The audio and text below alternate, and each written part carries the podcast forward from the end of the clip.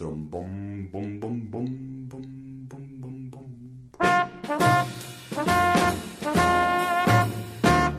La ironía amable. La sonrisa plena. Emilio, Emilio, viento fresco en la radio.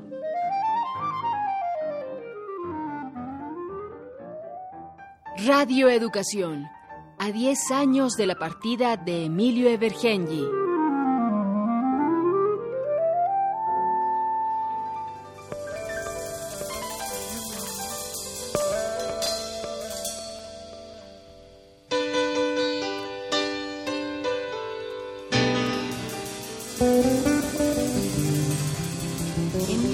Evergenji Matos podía ser una voz irreverente e irónica, pero también la que nos despertaba todas las mañanas como si anduviera de puntitas.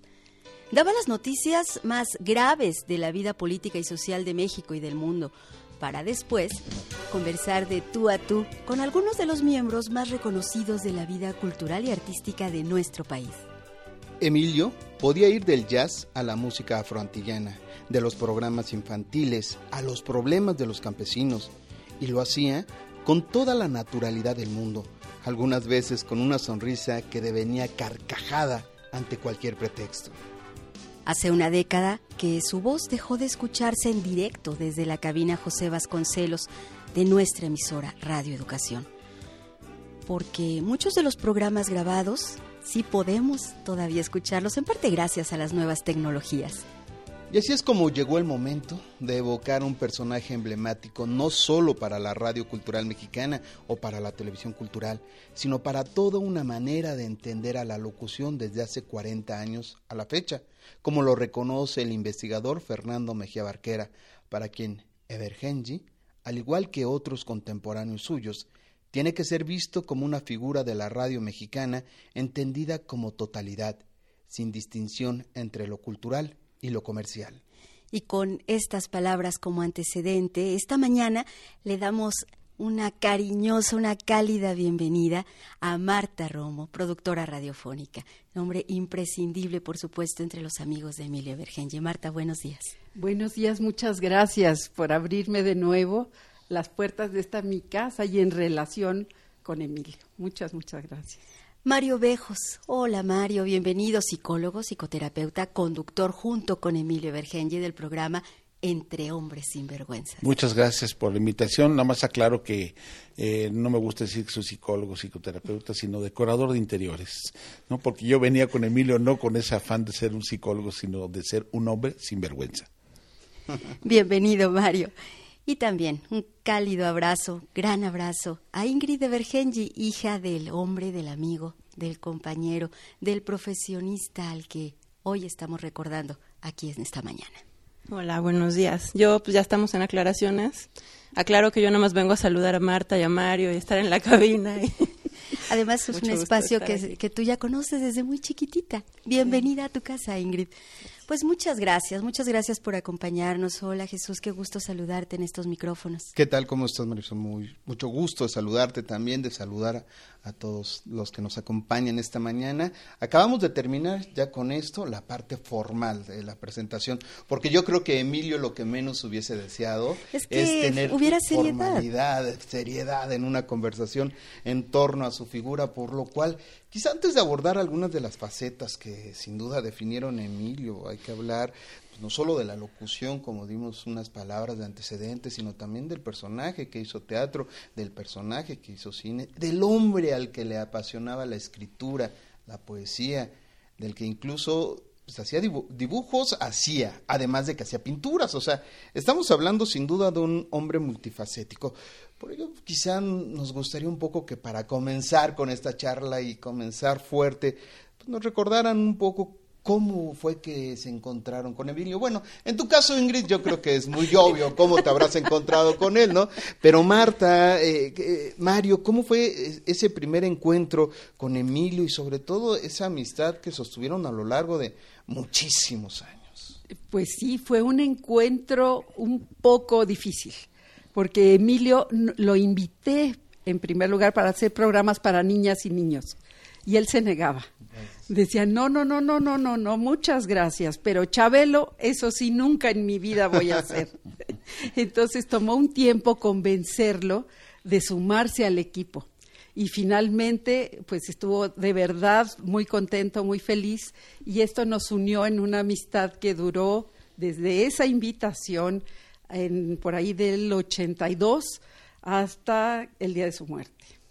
20 años más o menos, poquito sí, más. Exactamente. Eh, Pero además eso que dices es muy importante, convencer a Emilio. Quizá quienes no conocían a Emilio, digamos, en un contacto presencial directo, no sabían cómo era el personaje y lo escuchábamos a través de, de puntitas y nos imaginábamos a todo un ser tierno, que lo era, Ah, ah, pero no a ese ser que había detrás, que estaba más cerca de Mario entre hombres sin vergüenza, sin duda. Fíjate que yo lo conocí alrededor de 30 años cuando me tocó estar con mi pareja eh, y coincidimos en, un, eh, una capacitación para estos hombres este, que a pesar de ser sinvergüenza estábamos acompañando a nuestras mujeres en el proceso del embarazo y el parto en una cuestión de psicoprofiláctico y ahí porque su hijo Víctor y mi hija Mara este tienen exactamente la misma edad, varían por algunos meses y ahí lo conocí.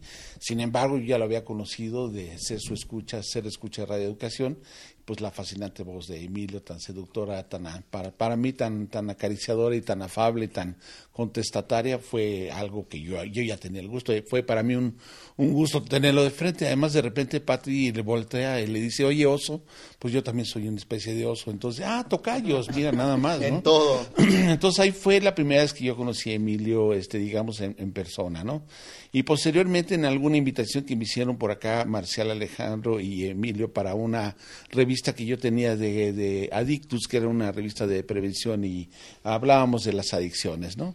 Y bueno, fue un cotorreo en donde pensaban que yo era un, este, tipo fresa que no iba más que a defender la abstinencia total, cuando que ellos estaban en el mero desmadre de, no, dormían, se desvelaban y bueno, entonces se burlaron de mí y hasta acaba de salir Salinas de Huarte de la presidencia y decíamos que si había síndrome de abstinencia del poder, ¿no? Era una de las preguntas que me hacía Emilio.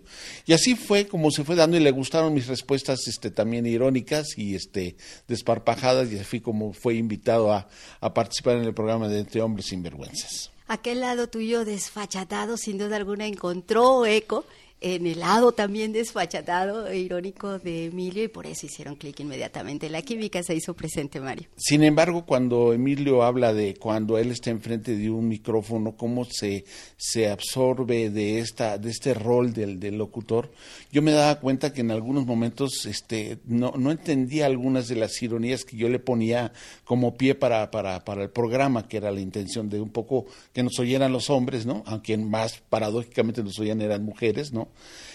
pero yo lo vi absorto de repente en su rol de locutor y como que entraba en una especie de trance que a mí me llama mucho la atención, muy interesante. Entonces yo como que lo, lo picaba y le decía, ¿te diste cuenta de lo que estoy tratando de decir para que sigamos en la cábula, en el desmadre y en, y en la provocación que era parte de lo que era la intención del programa? Entonces tú tuviste la culpa de todo lo que nos vino después, Mario, porque ya después no le podíamos decir una palabra a Emilio porque si no salía Las uno pescaba en el aire. Y ya nos quedábamos sin respuesta.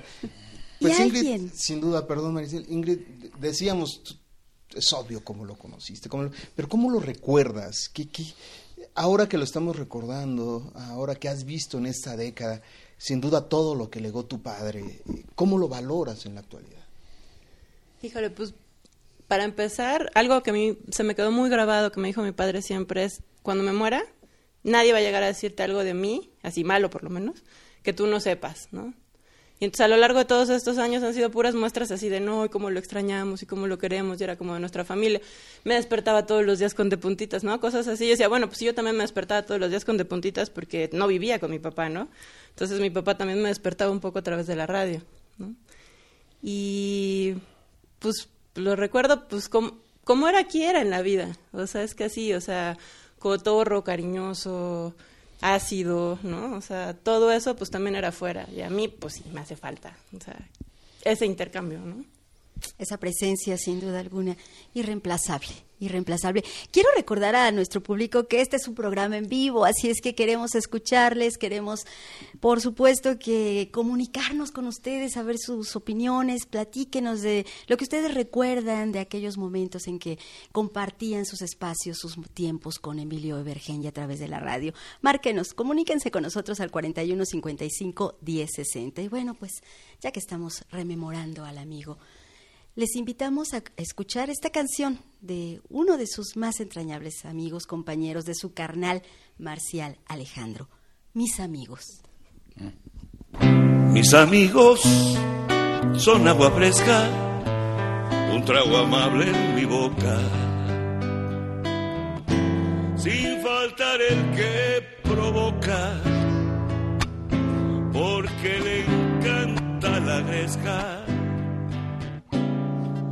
Mis amigos son muy normales, pero la ciencia ficción perdería la inspiración sin estos animales, mis carnales.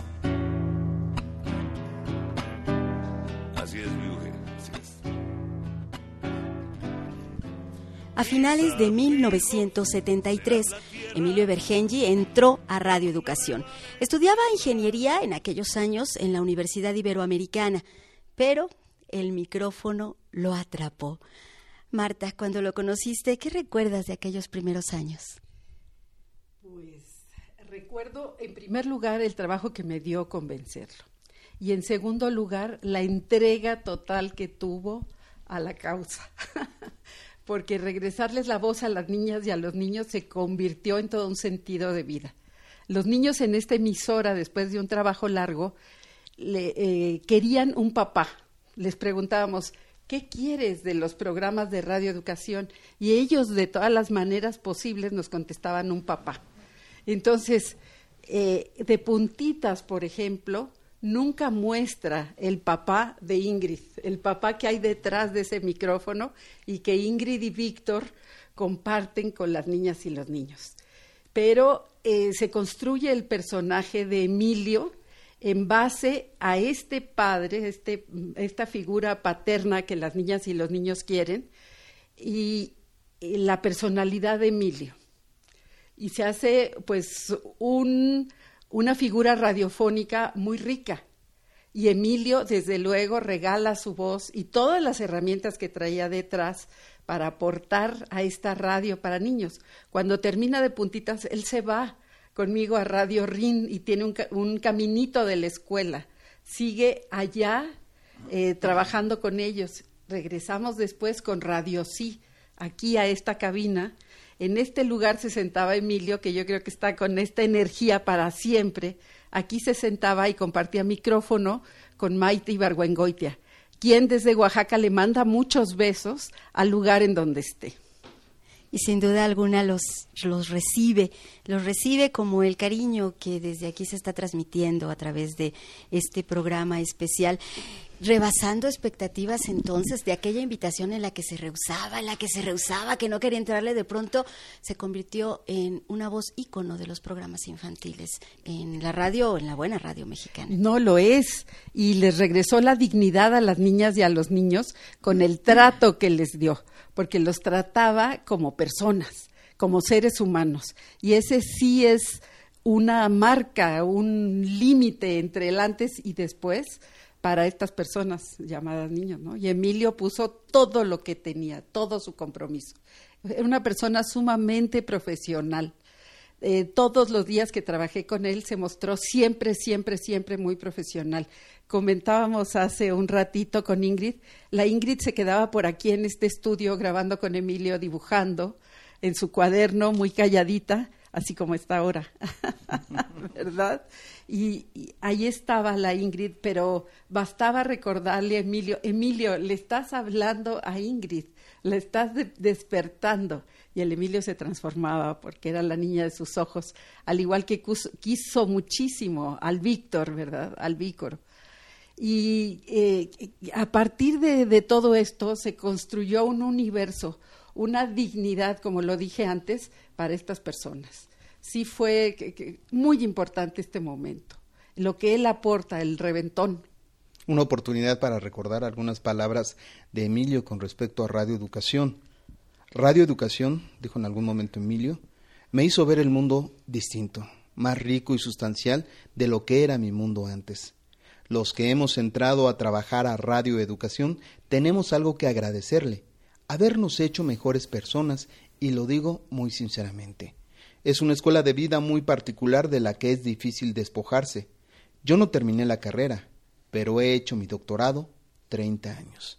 mencionaste, Marta, además, aquí terminan las palabras de Emilio, mencionaste todas las herramientas de Emilio.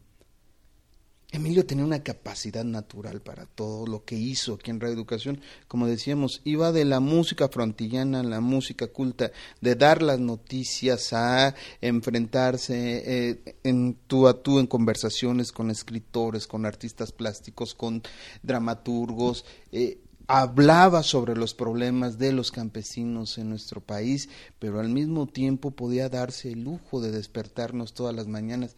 Sin duda, Radio Educación para Emilio representó, como decía, una escuela de vida y muchas otras cosas. ¿Cómo, cómo lo vivieron ustedes? Eh, ¿cómo, ¿Cómo lo dialogaron a lo largo de todos esos años? Eh, cuando daba las noticias, este, las, se las actuaba y le decían este, que no, que no actuara las noticias. Hablaba este, como Fidel Castro cuando daba noticias de Cuba, ¿no? O por ejemplo, problemas tuvo por sí, este, o, por ejemplo cuando daba alguna referencia acerca del Consejo Nacional contra las Adicciones, entonces este, hacía como si estuviera inhalando o fumando marihuana. Era, era una manera en que esta, esta parte de quitarle lo, lo, lo, lo, formal, lo solemne, exactamente, ¿no? Pero ya, ya hablamos de un, de un Emilio que es amigo, este, un amigo, un padre, ¿no? Eh, un hermano. A mí en el primer este el reconocimiento que se le hizo en Radio Educación a su ausencia. Este, llegó una señora y me pidió que le firmara el libro que se repartía sobre, se, había sobre el radio, y me, solicitaba que por favor se lo, se lo autografiara yo. Me dice, usted es hermano de Emilio, ¿verdad? Bueno, pues sí, como que de alguna manera tenemos en cierto tamaño y ciertos estilos que nos, que nos, este, nos hermanaban sin duda.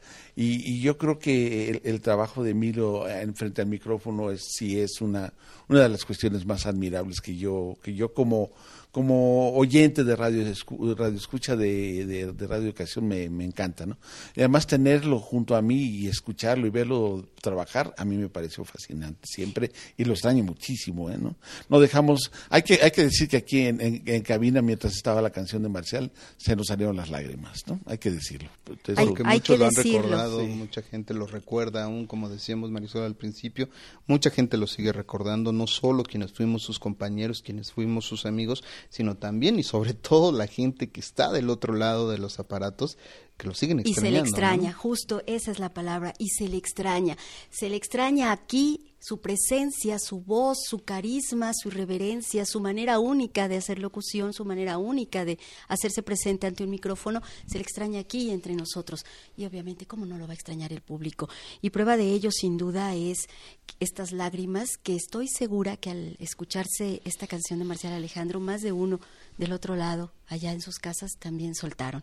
Tenemos amigos, amigas que nos escuchan 10 paquetes de obsequio con los libros de Emilio. Para ganárselos deben escribir un pensamiento dedicado a Emilio, este extrañamiento, este quererlo todavía al aire. Eh, plásmenlo, plásmenlo en, palabras y llámenos al 41 55 10 60. Compartan este pensamiento con nosotros. Tenemos 10 paquetes de obsequio con los libros de Emilio. Vamos a escuchar, vamos a escuchar a Emilio.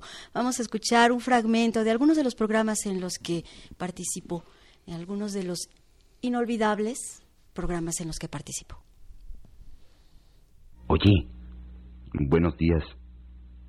Oye, sí, oye, escucha. ¿Qué sonidos oyes cuando te despiertas?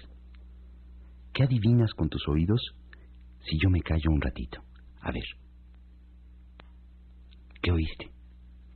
¿Ya se levantó alguien en tu casa? ¿Ladró algún perro? ¿Pasó algún camión? Mm, a lo mejor por ahí anda algún pajarito. ¿Lo oyes? No abras tus ojos. Ciérralos y escucha. A ver, ¿cuántos sonidos diferentes puedes encontrar?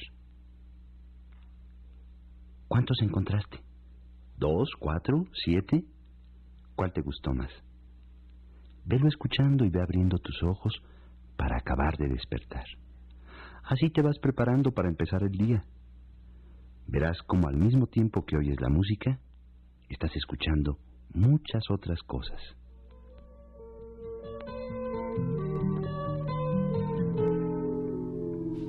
Sin duda reconocieron, se trataba del programa De Puntitas que conducía Emilio Bergengi.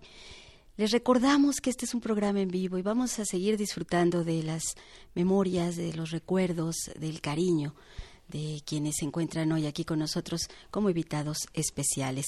Y yo les recuerdo a ustedes que pueden llamarnos al 4155 1060. Un programa en vivo y además recordando, yéndonos al pasado, miren las cosas que tenemos gracias a la tecnología.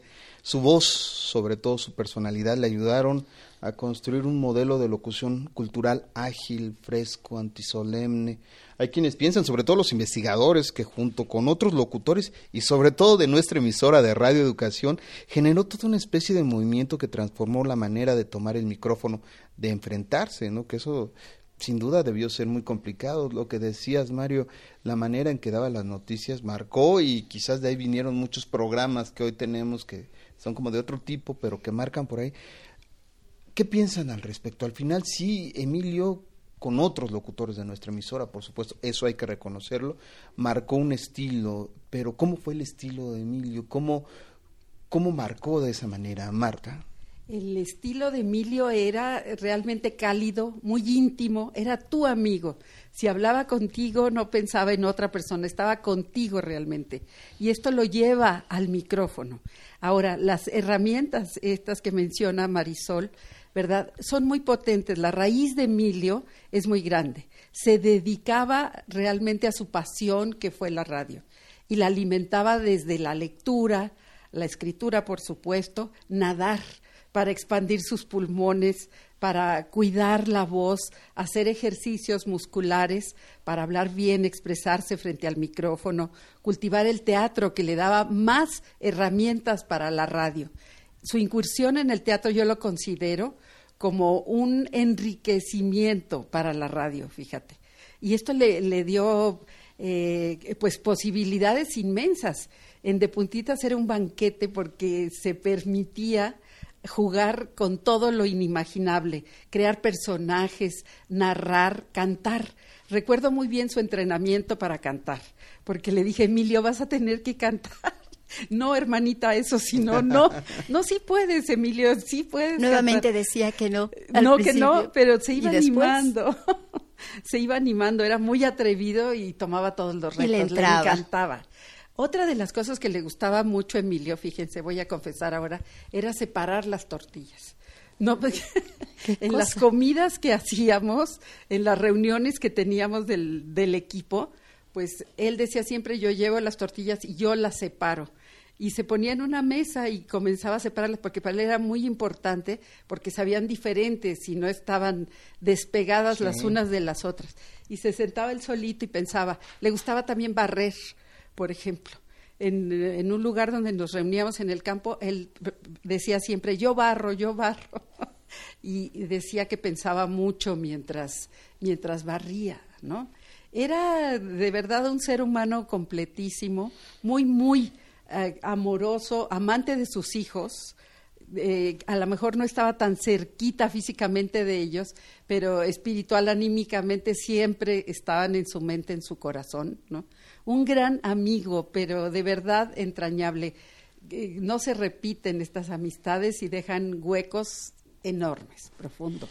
Yo creo, eh, sin duda alguna, Mario, que esta pasión que mostraba Emilio en cada una de las facetas de su vida era además contagiosa. De ahí lo que ya comentaba Jesús de generador de todo un movimiento, la manera de hacer locución. Después de Emilio que se vinieron muchos otros Emilios que intentaban de pronto seguir esta línea. Esa pasión en todas las facetas de su vida, contagiosa. Imagínate cuando llegas al teatro de la capilla, y vas a ver la obra La muerte accidental de un anarquista y te encuentras que el policía de la entrada, vestido de policía, es Emilio Bergenji. Entonces, este, te, te, empieza a amedrentar como un policía y te dice a ver sus documentos, te empieza a, a, este, a esculcar, ¿no? Y entonces tú dices, pero pues yo lo conozco, aunque físicamente algunos no lo conocían, reconocían la voz, ¿no? Y era, era Emilio que estaba en, ese momento. Y, en otras facetas, digo, eh, tal, tal pasión que estás viendo en el domo del Museo del Niño, una explicación del universo y es la voz de Emilio, o que te encuentras una narración de México, México siglo XX de, de Krause y hablando de la época de Nicolás Bravo, que también participó en la obra de teatro ahí en este en, en el, y que fue, fue maravilloso. Además de otras, otros relatos que te encuentras de Martín Luis Guzmán, Stephen Zweig, que, en donde él, él narra con, una, con una, un profesionalismo impresionante y documentales del Canal 22, etcétera. Es impresionante, uno se lo encuentra todo el tiempo. El lado oscuro de la luna. Se transmitió de agosto de 1978 a noviembre de 1981. En la locución, por supuesto, Emilio Bergenji.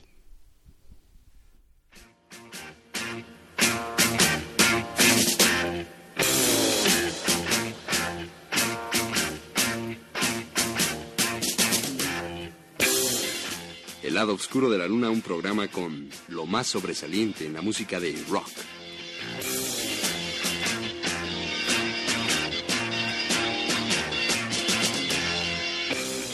Hoy presentamos la primera parte de las mujeres en la música de rock.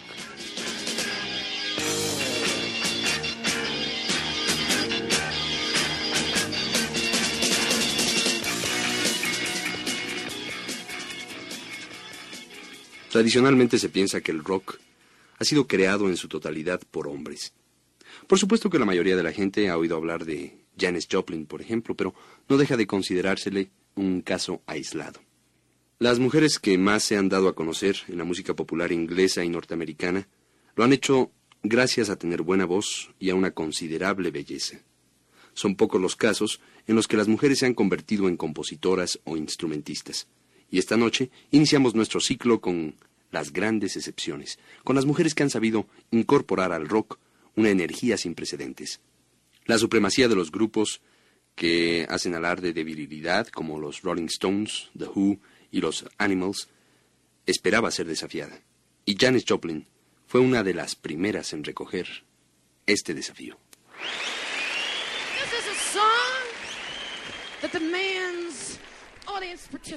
Fue un fragmento de El lado oscuro de la luna en la voz de Emilio Bergenji. Una voz que fue compartida, que debatió, que conversó con muchas e importantes personalidades de todas las disciplinas. El escritor Juan Villoro, quien trabajó, por supuesto, también con Emilio en El lado oscuro de la luna, nos compartió lo siguiente. Yo conocí a Emilio Bergengi en Radio Educación, cuando el que entonces era gerente de producción, Jaime Noalart, eh, lo recomendó para que hiciera la voz de mi programa El lado oscuro de la luna, un programa de rock que se transmitió en Radio Educación de 1977 a 1981. Entonces ahí conocí a Emilio y encontré, pues no solamente uno de los mejores locutores de México, alguien que le dio una voz y una personalidad excepcionales al programa, sino también un amigo eh, entrañable y absolutamente inolvidable. Emilio Bergengi era un hombre sumamente inteligente, eh, muy culto, un gran lector, una persona eh, muy creativa, muy gozosa, extraordinariamente generosa. Eh, yo lo conocí eh, pues cuando empezaba a escribir mis primeros cuentos y él nunca dejó de alentarme. Eh, era mayor que yo, pero fue una especie de hermano mayor que me regaló la fortuna.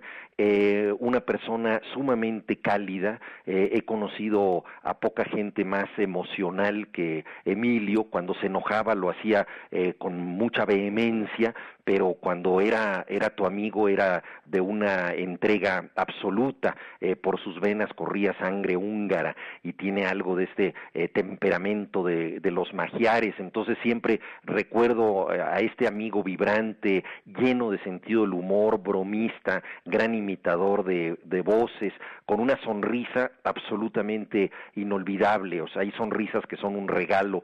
Y la de Emilio era así, llegaba a una fiesta, una reunión, soltaba contaba un chiste eh, y a continuación venía su carcajada y se iluminaba el cuarto. Cualquier persona que eh, conoció a Emilio, así fuera por unos cuantos minutos, no pudo olvidarlo. Es una de las personas más carismáticas que he conocido y obviamente me, me hace mucha falta, aunque no deja de acompañarme mientras yo viva, seguiré dialogando mentalmente con el gran Emilio Bergengi.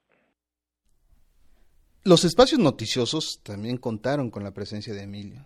Si pudiéramos narrar todas las historias que sucedían en eso, híjole, nos llevaríamos días enteros. Ahí él decía que se había graduado como entrevistador y él mismo confesaba, en la entrevista lo importante es la primera pregunta y después ponerse en el plan del radio escucha para adivinar lo que puede interesarle. Aun cuando, sin duda, como decíamos, no fue un espacio nada sencillo, hay tantas historias, Dado el sentido del humor que definió Emilio todo el tiempo, le trajo de pronto tantas dificultades que, bueno, ¿cómo definir en ese sentido el estilo que construyó a lo largo de los años? Fue un estilo también irreverente, pese a los problemas, como decíamos, que, que le trajo, pudo haber traído y que le trajo sin duda, pero también marcó, ¿no? También definió una manera de dar las noticias, incluso, no sé qué piensas, Marta como la productora emblemática de de la radio en México, pero eso también marcó. Definitivamente, y creo que encontró una escuela que se tendría que seguir, fíjate. Es un género noticioso no explorado, no activado todavía, pero ahí está. Sembró la semilla, puso el modelo radiofónico. Además era muy entretenido y se podía profundizar en estas cuestiones, quitando toda esta solemnidad y la censura, sobre todo esta censura. Eh, nos divertíamos muchísimo con las cosas que él hacía. Recuerdo una interpretación que hizo sobre Santana, porque era la conmemoración. Bueno, tuvimos grandes problemas. Sí, había muchos, pero además eso que dices, Marta, me parece muy interesante. Todo lo podía decir con ese sentido irónico, sarcástico, con ese humor negro la mayoría de las veces, pero había profundidad, Mario. y además, este, ¿quién se iba a imaginar? Yo no, yo no me he encontrado otra vez que de repente abres la, aprendes el radio, estás escuchando Radio Educación, es el momento de las noticias y el locutor dice, ah, qué rico es empezar el día después de hacer el amor. O sea, creo que eso nadie lo decía y nunca lo he vuelto a escuchar. Y, empezaba a dar las noticias después de, de, ese comentario tan relajado y tan envidiable que en un momento dado era las 2 de la tarde, ¿no? Cuando había el pulso, el, pulso este, informativo, ¿no? Ese tipo de cosas de Emilio, bueno, este, son, ahí están, yo las tengo claramente guardadas, ¿no? Inclusive antes de conocerlo. Y estamos hablando de comentarios de ese tipo de hace 30 años, que sin duda se metía en problemas cuando el loco Valdés a lo mejor va a hablar de Bomberito Juárez, se lo multaron en gobernación y todo ese tipo de cosas. Yo me acuerdo mucho, perdón Marisol, eh, quizá también trayendo de esas experiencias que tuvo estando detrás de, un trabajo de producción, en una lectura sobre la Premio Nobel eh, de la Paz, Rigoberta Menchú. Todo el mundo la mencionábamos así. Y así al aire empieza a decir, ¿ustedes conocen cuál es el segundo apellido de Rigoberta Menchú? Y nos preguntaba a los que estábamos afuera, ¿eh? todos los demás, no, pues no sabemos. Es Rigoberta Menchú Farías. Con todo el albur que viene en esa conjunción de palabras. Y uno por fuera muriéndose la risa, la productora muriéndose de la pena, el coraje de, diciendo ya, oh, todo lo que viene. Sin duda eso marcaba a Emilio, ¿eh? Eso lo definía. Sí, sin duda alguna. Además, en esta eh, Queda clarísimo, queda clarísimo que marcaba la pauta y en los espacios noticiosos no fue la excepción, como en ninguno de los espacios en donde él intervenía, ponía su sello personal en todo lo que hacía, su pasión y su forma única de hacer las cosas. Y yo pienso que precisamente este humor este humor eh, sádico, este humor ácido, este humor irreverente y único que plasmaba en cada una de las noticias la forma en las que él transmitía información que podía ser grave, muy grave. Y sin embargo, con él, de pronto, estos permisos que se daba, lo hacía no solo más ligero para el radio escucha, más eh, eh, digerible para el radio escucha, más explicativo para el radio escucha y además se pasaba por arriba la, censura, cualquier censura. En el marco de la broma, decía algunas cosas que en, otra, en otro tono hubiera sido imposible aceptar. Sí se metía en problemas, pero todo era una broma. Luego entonces, aparentemente, entre broma y broma, la verdad se asoma. Exactamente. Bueno, pues yo quiero recordar a nuestros queridos escuchas que estamos en vivo, llámenos 41 55 10 60. Queremos escucharles. Recuerde que tenemos 10 paquetes de obsequio con los libros de Emilio Evergengi. Escríbanos un pensamiento dedicado a Emilio, llámenos, compártanlo con nosotros y gánense estos libros. Emilio Evergengi es a quien estamos recordando hoy, es a quien estamos eh, trayendo, trayendo a este instante. Vamos a escucharlo nuevamente con un pequeño fragmento de un inolvidable, el programa Entre Hombres. ¿Cáncer de próstata? No, a mí no me mete la mano nadie. ¿Andropáusico yo? Mi mujer es la menopáusica.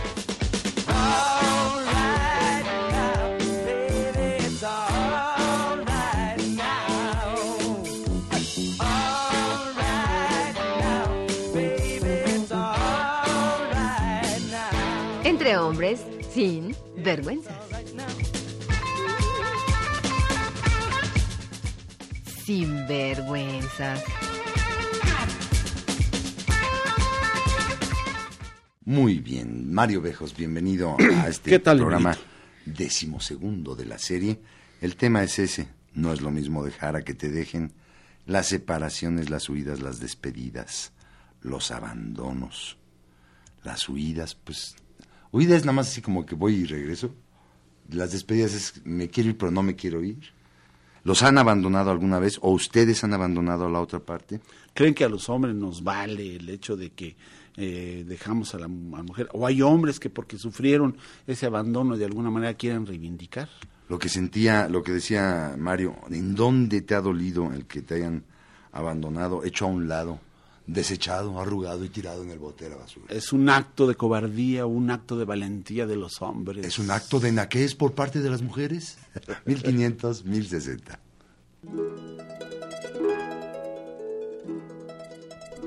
Bueno, va Mario. Mario, tú compartiste micrófonos con él en esta serie. Acabamos de escuchar, por supuesto, un fragmento de Entre Hombres Sinvergüenzas, allá por el año de 2004. Debió ser una tarea sencilla estar al micrófono con Emilio, aun cuando nos estás comentando que pues tú también le entrabas, ahí, lo ponías al fuego también a él. Ser, vanguar- ser vanguardia en un, en un proyecto siempre es muy comprometedor y lo hacer, al hacerlo junto a Emilio, por una parte era muy refrescante um, y, y además eh, alentador porque Radio Educación te da esta oportunidad de poder expresar de tal manera, ¿no? Yo creo que fue un momento en donde to- tanto Emilio como yo aprendimos muchas cosas acerca de nuestro propio género y descubrí que también somos parte de un género, que es el género masculino, ¿no? Y esa fue la intención de Emilio cuando propuso la- el programa, después de tantos programas relacionados con lo femenino, con la mujer, dijimos, bueno, vamos a hablar de los hombres. Se dan cuenta de este tipo de preguntas, este, son bastante desafiantes y estamos hablándole a los hombres. Y estamos hablando desde nuestras propias masculinidades en un tono que después se fue convirtiendo en algo muy, muy contestatario. Yo me acuerdo a Pita Cortés desde el otro lado de la del vidrio diciendo así como que manoteando de que no dijéramos una serie de cosas que se nos atrevimos a decir y nos valía verdaderamente muy poco poderlo expresar y lo hacíamos, ¿no? Llegamos, había cosas que yo le decía a Emilio fuera del micrófono y él se atrevía a decirlas al aire y en una manera yo decía, por favor, Emilio. Entonces él decía, les voy a decir algo que Mario Bejos no quiere decir ante el micrófono. Entonces lo hacía de una, una manera que yo a mí me da pena. Evidentemente recibimos toda una serie de mentadas de madre de parte de un, grupo de feministas y de aquellas personas ofendidas que nos... eh, y Emilio, a mí me da mucha pena y Emilio, como el gran señor de la radio, le valía absolutamente gorro eh, y se moría de risa, ¿no? Era una de las cuestiones. Pero yo creo que nos aprendimos mucho porque aprendimos de lo que como hombres somos, de lo que podemos ser como violentos, aprendimos sobre nuestra situación andrógina, aprendimos de lo que es, la cultura, cuando hablamos del deporte, todo este tipo tipo de cuestiones fue, fue un gran aprendizaje para ambos. Bueno, pues eh, lo que sí en esta ocasión no está sucediendo con las llamadas que estamos ya recibiendo de nuestro público es que no hay mentadas de madre. Muchos saludos, muchos cariños. En esta ocasión eh, estaremos prescindiendo de estas agresiones porque nos, nos están mandando llamadas muy entrañables. La señora Lourdes Muñoz de la Benito Juárez nos dice, yo soy una viuda más de Emilio Bergenchi. Hay muchas, hay muchas. Hay ya vemos muchos también. Sin duda alguna. Viudos también. Sí, tenía un espíritu muy grande, dice Lourdes Muñoz, siempre renovaba. Ana Sayano, también de la Benito Juárez, aunque nunca conocimos personalmente a Emilio, toda la familia lo sentimos parte de la casa. Las noticias de Pulso nunca volvieron a ser las mismas. Victoria Alvarado de Iztapalapa es un mensaje para Ingrid, para su hija. Nosotros también extrañamos a tu papá, dice Victoria Alvarado. Claro, sabemos que el público extraña a Emilio. Nadia Arevalo de Tlalpan, extraño a Emilio. Me divertía con él en cualquier programa, era muy grato escucharle. Recuerdo que una vez dijo, yo quiero ser un abuelo chido, que se me grabó y desde entonces él era mi abuelo. Hortensia Barraza Ramírez de la Venustiano Carranza dice, un gran abrazo, Emilio, donde quiera que esté. Su voz se institucionalizó. Perdón. Ofelia Leal de Tlanepantla. Mis hijos crecieron con el programa de puntitas. Ha sido mi compañero, lo escucho en la casa, en el taller. Y esta llamada, yo la dejé al final, es una llamada de Irma Eugenia, quiero compartirla contigo, Ingrid, desde el Álvaro Obregón. Dice, en Despierta, mi bien despierta, quiero saber si participó su hija, en cuántos programas participaste con tu padre, le encantaban sus programas y le gustaría volver a escuchar el programa de Murciélagos, dice Irma Eugenia. Yo tomo esta llamada como pauta para preguntarte, Ingrid, en cuántos programas tú estuviste participando al aire, si acaso te llegó a suceder, o ahí pegadita a un lado viéndolo trabajar. O sea, ahí pegadita a un lado viéndolo trabajar en cualquier cantidad. este Y con el micrófono solamente, no sé si fue contigo, Marta, de uno de los derechos de los niños. Sí. Que voz. Y fui Palinuro en Palinuro de México, el niño. O sea, era Palinuro niño. En Despierta, mi bien despierta, Ay, sí, sí. Ah, no con una pequeña grabación auditiva que había hecho tu padre. Despierta, mi bien despierta era una serie para educar a los padres de cómo tratar y amar a los bebés. Y ahí aparece una grabación de Ingrid Bebé. Ah, pues Mira, pásamela, ¿no? escuchemos.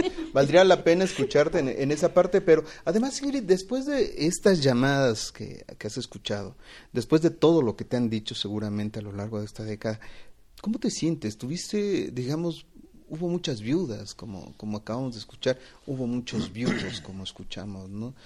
¿Cómo te has sentido? ¿Cómo, cómo has visto e- esa añoranza por Emilio? O sea, me he sentido acompañada, ¿no? En el extrañamiento, lo cual es bonito.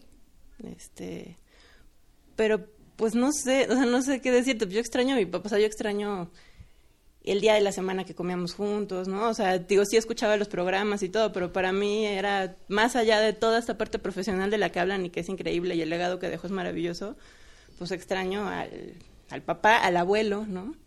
que pues mi hijo tenía dos años cuando, cuando murió, entonces pues le tocó un poquito nada más. Y ahora, por ejemplo, que él haya escuchado de puntitas, aunque sea como posterior, pues es bien bonito, que él tenga un referente de su abuelo, aunque no lo haya conocido tanto en vivo, pues también es muy padre. Y creo que ese es un beneficio del que no goza mucha gente.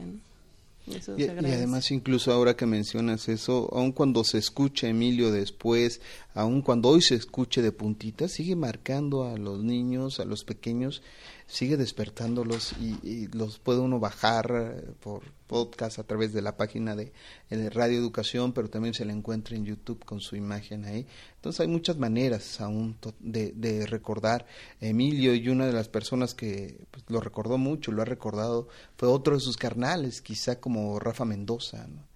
Eh, quien también tras su partida pues muchas cosas pasó y escribió y seguramente le escribió antes y le escribió después como el fragmento que vamos a escuchar a continuación.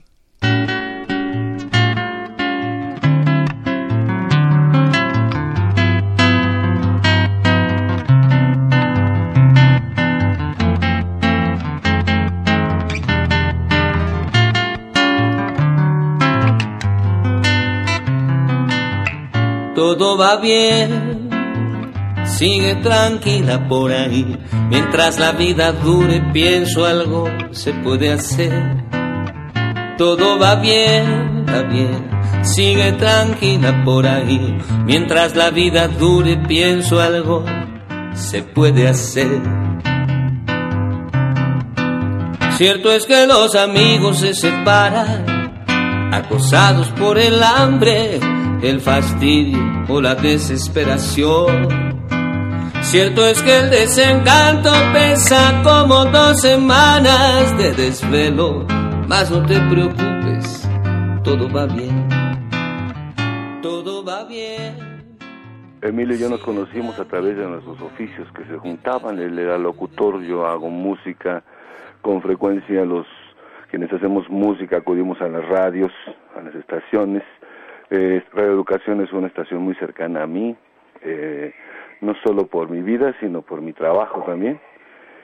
Y eh, fue en Radio Educación que lo conocí en alguna entrevista que no tengo claro, pero estuve eh, con él en, las primeras entrevistas que hice hace cerca de 30 años probablemente. Creo que la relación estrecha comenzó eh, cuando tenía aquel programa de mediodía, si no me equivoco, se llamaba Su casa y otros espacios, no estoy seguro, o Al aire y otros espacios, que hacía con Marcial Alejandro, que era mi compañero de trabajo, tocábamos juntos, coincidíamos en conciertos, y ahí ya fue que establecimos una relación estrecha, eh, de mucho, mucha, nos frecuentábamos, no solo en la radio, comíamos juntos, salíamos por aquí, salíamos por allá, conversábamos mucho. Emilio es un amigo muy querido, un hombre muy inteligente, una voz importante. Es una voz que por fortuna todavía podemos seguir escuchando en Radio Educación. Es un hombre que quise mucho y al que extraño también mucho. Incluso Emilio Bergengi actuó con nosotros alguna noche. Eh, nosotros, Marcial Alejandro, David y yo hacíamos una sesión de canciones que llamamos La Bohemia en, un lugar que se llamaba Los Íntimos y decidimos invitar a varios colegas que no hicieran música.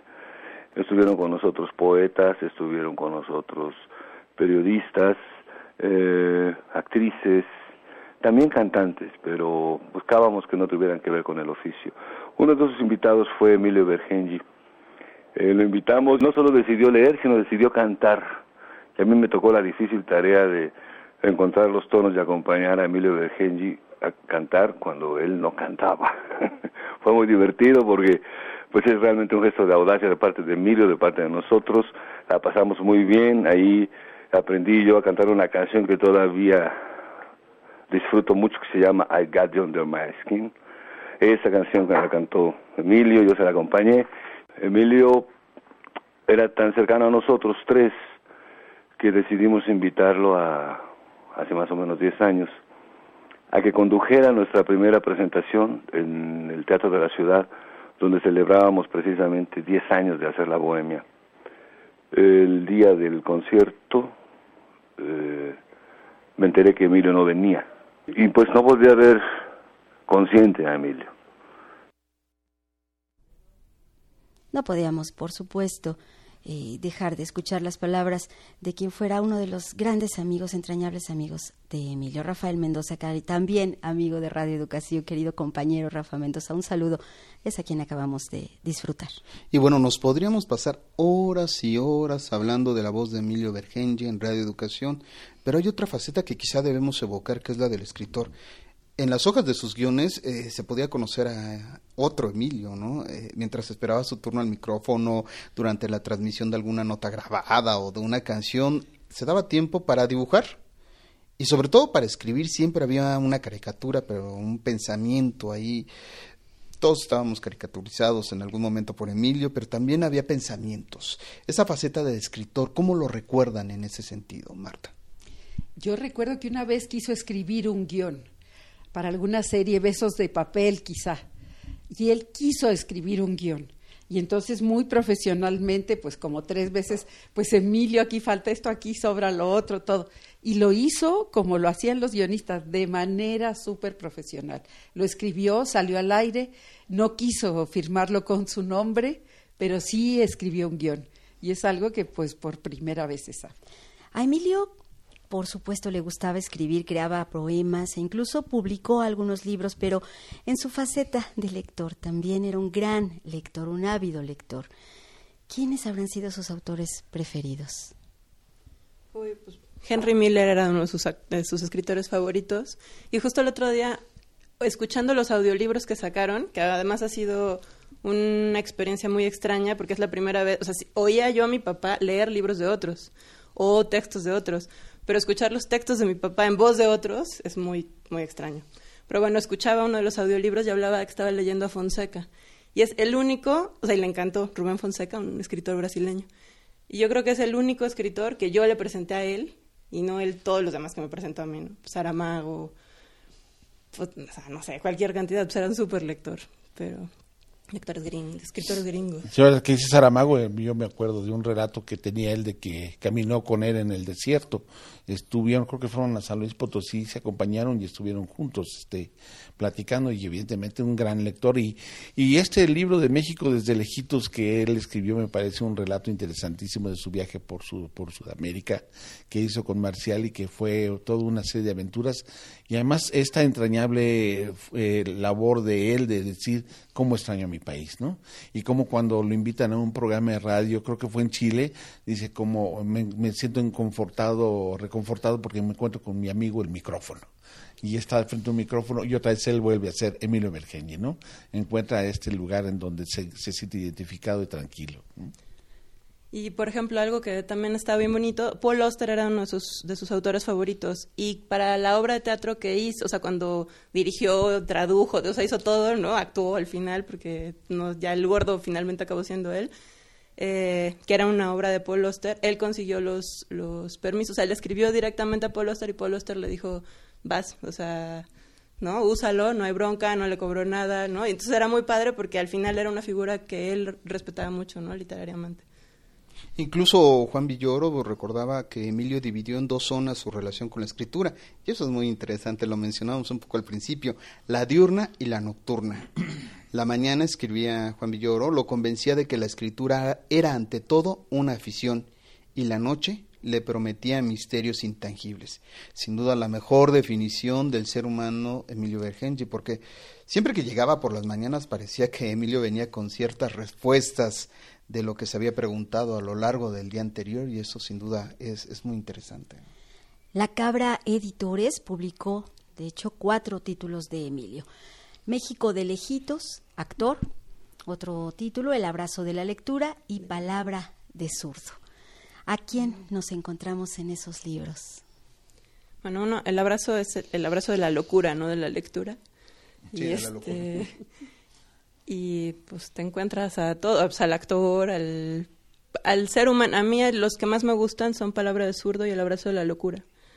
Me parece que ahí es donde más, cuando necesito como encontrarme con mi papá, es ahí donde lo encuentro, ¿no? O sea, en sus momentos más críticos, en sus momentos también alegres, o sea, es muy él, o sea, no sé cómo decirlo. Yo sé que incluso en, esos libros donde se plasmaba él en diferentes aspectos, con la crónica, con esta especie de narración, con la reflexión, incluso con la reflexión del actor, estaba muy presente. Ya prácticamente estamos a unos minutos de que termine esta evocación a Emilio Bergenji. ¿Cómo debemos recordarlo, Marta Romo? ¿Cómo debemos seguir teniendo a Emilio, esa voz que escuchamos dentro de, de, durante muchos años, pero sobre todo ese ser humano? Pues un hombre que encontró el sentido de vida desde la radio. Encontró la manera de celebrar la vida frente al micrófono y de compartirse con todos. Por supuesto, yo extraño al amigo, extraño el, el proyecto que juntos compartimos con un gran equipo, ¿verdad? Eh, pero creo que es esto, esta pasión de vivir, esta celebración de la vida. Él mismo lo decía, mi gran premio ha sido la vida misma. ¿no? Entonces, la, vitalidad, la energía, la disciplina radiofónica que, que existió siempre. Y yo recuerdo, eh, se acabó el tiempo. seguimos. Bueno, yo recuerdo los miércoles era día de fiesta con Marcial Alejandro. Y se iban de fiesta y todos temblábamos el jueves tempranito porque teníamos que estar en este estudio a las seis de la mañana. A ver cómo nos va.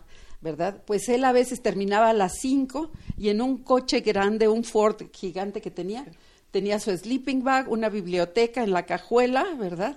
Y ahí se dormía las poquitas horas que podía para estar aquí, como se pudiera, a las seis de la mañana puntualmente.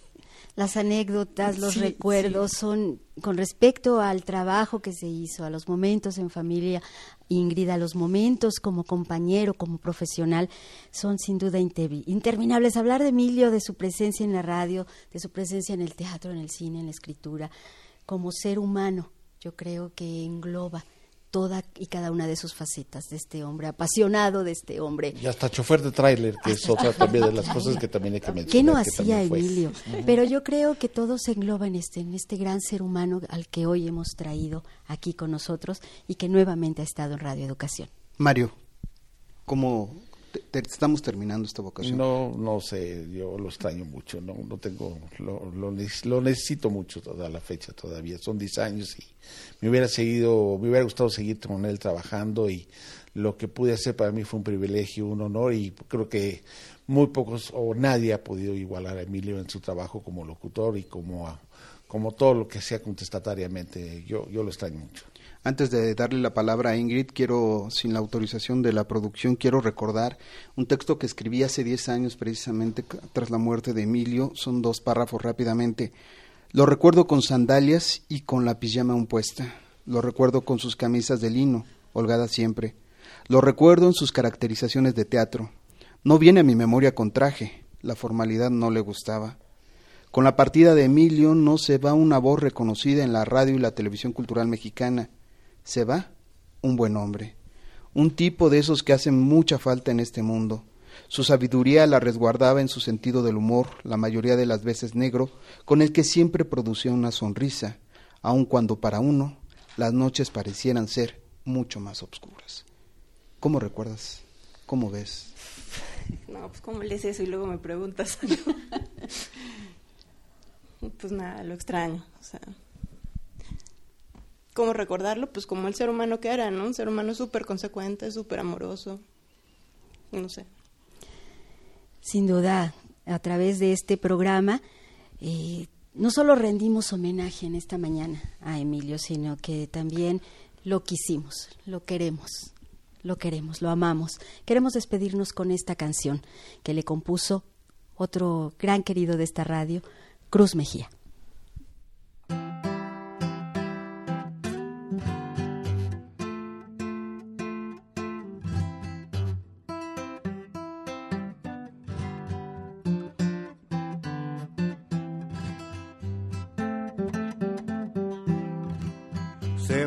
Acostar el viernes por toda la semana. Se levantaría el jueves y nunca despertó.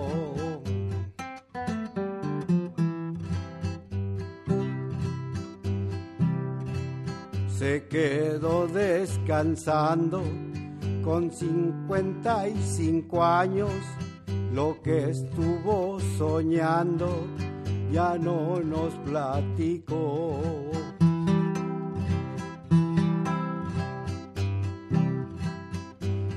Se fue, se fue con rumbo al mar, lo quiso así, no hay que llorar, porque las lágrimas son sal y ahora está muy salado el mar.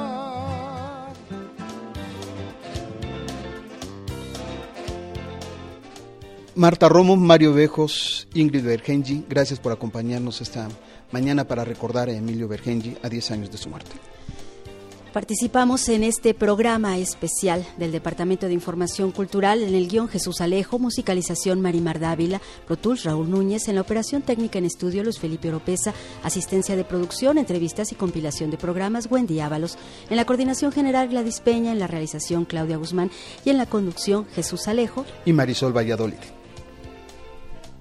Bom, bom, bom, bom.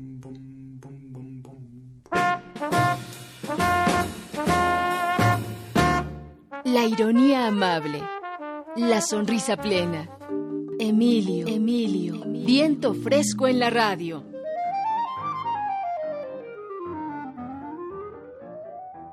Radio Educación.